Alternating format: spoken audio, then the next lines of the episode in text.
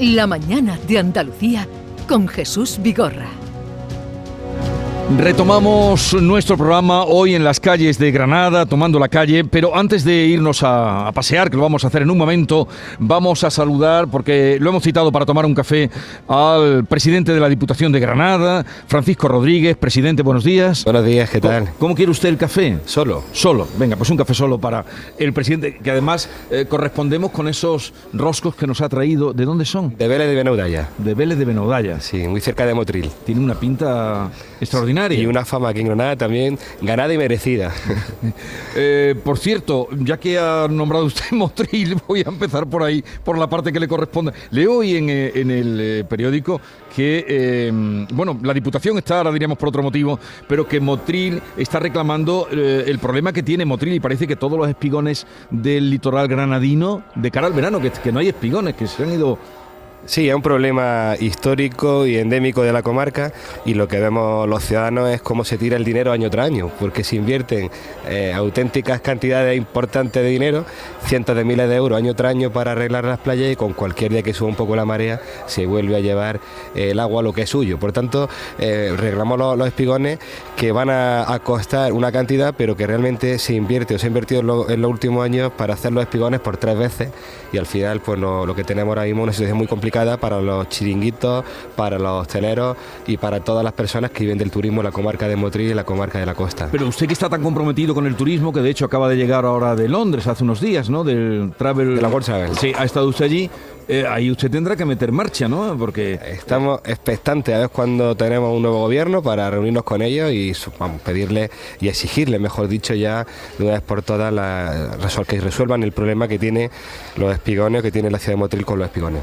Bueno, le hablaba del compromiso que usted tiene con el turismo. Como decimos, ha estado en la feria mundial más importante de turismo, mm, pero para que el turismo, no sé, ¿hacia dónde lo quiere dirigir? Porque por otra parte hay también ya quienes quejan eh, se quejan de que hay demasiados turistas. Bueno, la verdad que el turismo aquí en Granada es una fuente de riqueza, una fuente de creación de empleo y esta provincia lo tiene todo. Tiene el patrimonio, aquí donde estamos justo viendo la Catedral de Granada a mi izquierda, tenemos el monumento más visitado de España, como es la Alhambra, tenemos los barrios magníficos del Realejo, del Albaicín, del centro, pero además la provincia es tan rica que aparte de los paisajes naturales de la sierra, que tenemos entre ellos la de Sierra Nevada, tenemos la zona de la costa tropical con playas espectaculares como la de Motril, como Almuñécar, como Torrenueva, y además tenemos en cuenta que la única provincia de Andalucía que cuenta con nieve es también Granada. Por tanto, el turismo en, nuestra provincia es muy diverso, no es estacional, porque tenemos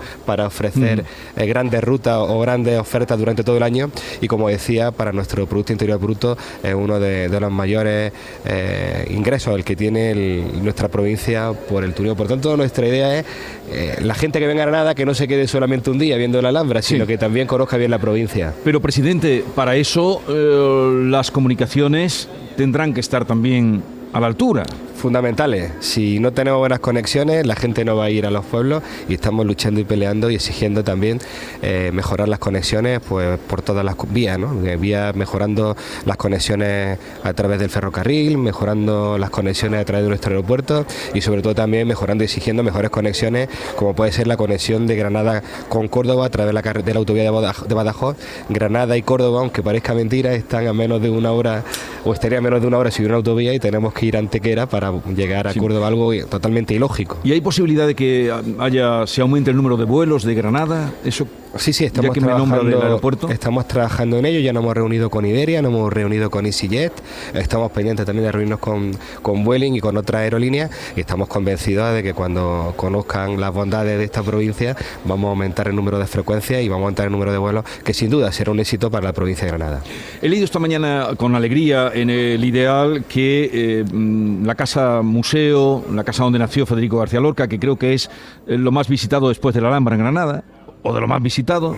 Pertenece, eso lo recuperó la Diputación, pertenece a la Diputación, pero ahora la van a ampliar porque han comprado la casa del vecino, ¿no? Sí, eh, la casa ¿Qué van que a es, hacer un- ahí? es una maravilla. La casa natal, pues tiene, entre otras cosas, recursos, títeres, legajos de nuestro poeta más universal y nada más que entrar allí uno se le eriza la piel. Pero tiene un problema de accesibilidad, claro. Al final no contaba con, es. acceso, no contaba con una posibilidad de y no, po- tampoco podía encajar en la red de museos andaluces. Lo que hemos hecho ha sido comprar la casa anexa y a partir de ahí, pues dentro de esa casa anexa vamos a, a establecer allí el patronato Lorca eh, con los funcionarios que tiene la Diputación en el patronato y vamos a conseguir también ganar esa accesibilidad a través de un ascensor que vamos a colocar en esa casa conjunta. Por tanto, vamos a poner en valor uno de los rincones más mágicos, más bonitos y más entrañables que tiene esta provincia, que es la casa donde nació Federico García Lorca. Y, y una ruta lorquiana también quieren hacer dentro de la... Sí, sí, pues la figura de Lorca no solo se queda en Fuente de Vaqueros, sino que también vive muchos años en el pueblo de al lado, en, en Valderrubio. También tenemos, dentro de las buenas acciones que tenemos con el Ayuntamiento de Valderrubio, estamos intentando eh, que era la otra casa de Federico García Lorca y la casa de Bernarda Alba, también conocida por todos los amantes. Eh, eh, la casa de Valderrubio también Sí. es de- pertenece a la Diputación. Pertenece al Ayuntamiento de Valderrubio, pero el Ayuntamiento forma parte del patronato Lorca y lo que queremos es llegar a un acuerdo con el Ayuntamiento para que entre dentro de, de la dinámica que tiene la Diputación. Y, la casa de donde supuestamente vivía Bernarda Alba, la, donde se inspira, la, la Sí, quieren comprar. No, no, esa es también del ayuntamiento. También Lo que queremos hacer. Un eje con las tres casas, con la casa natal, con la casa donde vivió Federico de adolescente y con la casa de Bernarda Alba. Entonces queremos hacer una, una red bonita, una red eh, que se recorre en, una mañana, en tres horas, pero que uno se hace una composición del lugar y sobre todo ve la realidad de, los primeros años del poeta, ve la inspiración del poeta y sobre todo la obra del poeta. Ahora que estamos hablando de García Lorca, grande, inmenso, luego ahora vamos a visitar, en cuanto que acabe con usted, vamos a ir a la fundación y vamos, mm, en fin, porque Lorca está aquí presente y, emerge por cualquier sitio, en, en muchos recuerdos. Mm, quería recordar que, no sé si se ha enterado usted, eh, que ha muerto Agustín Ibarrola, el, el- el gran escultor vasco, ha muerto esta mañana, nos hemos en- enterado de, de esta noticia y, en fin, quería, quería mm, señalarlo, ahora que estábamos hablando de, de la parte cultural. Pero también vamos a hablar algo de política, porque mm, eh, usted es el presidente del Partido Popular en la provincia de Granada. Así es. Vale. ¿Y qué es lo que van a hacer en Salobreña? ¿Qué ha pasado en Salobreña? ¿Qué, Bueno. qué es lo que, que van a meter? ¿Es hoy cuando meten la moción de censura? Eh, la verdad que tengo que trasladarle a, a toda Andalucía hoy que lo de Salobreña es un- una situación compleja porque el, el Partido Socialista con dos socios distintos en estos cuatro meses no ha sido capaz de sacar ningún proyecto adelante y la situación dentro del gobierno es muy difícil. Hay otra alternativa, se ha presentado otra alternativa que ha abanderado en Salobreña como tal, el Partido Popular de Granada no ha intervenido en nada y se han puesto de acuerdo un bloque que puede eh, buscar una alternativa al de gobierno actual. Nuestra sorpresa es que el concejal y portavoz de Vox no ha querido que el alcalde sea del Partido Popular y está permitiendo que el alcalde sea socialista. Por tanto, yo primero me, me- surge una, una duda de oh, como estamos tachados, bien sabes, la derechita cobarde, los calificativos que estamos recibiendo a diario de Vox y, ah, y ahora resulta que Vox mantiene al hombre de Pedro Sánchez en Salobreña como alcalde de la localidad. No entendemos, eh, algunos intereses puede haber ahí por medio porque otra explicación no tiene. Entonces se mantiene, porque la moción de censura se iba a presentar o, o se ha No, sí, sí, yo por lo que me comentaban los compañeros ya tenían las ocho firmas, faltaba nada más que la firma del concejal de Vox, hizo una asamblea a la que asistió un número de personas y dijeron que no, que prefería Vox, prefiere en Salobreña que gobierne el Partido Socialista antes de que haya un alcalde del Partido Popular. Sí, sí, eso me, habían contado ayer, rastreando un poco lo que había por Granada y digo, a ver que me lo aclare. Eh, eh, Francisco Rodríguez, el presidente de la Diputación y presidente del Partido Popular eh, en Granada. Eh, por cierto, ya que hemos entrado en, materia política, mm, de la situación que empieza ahora en España, ¿qué espera o...?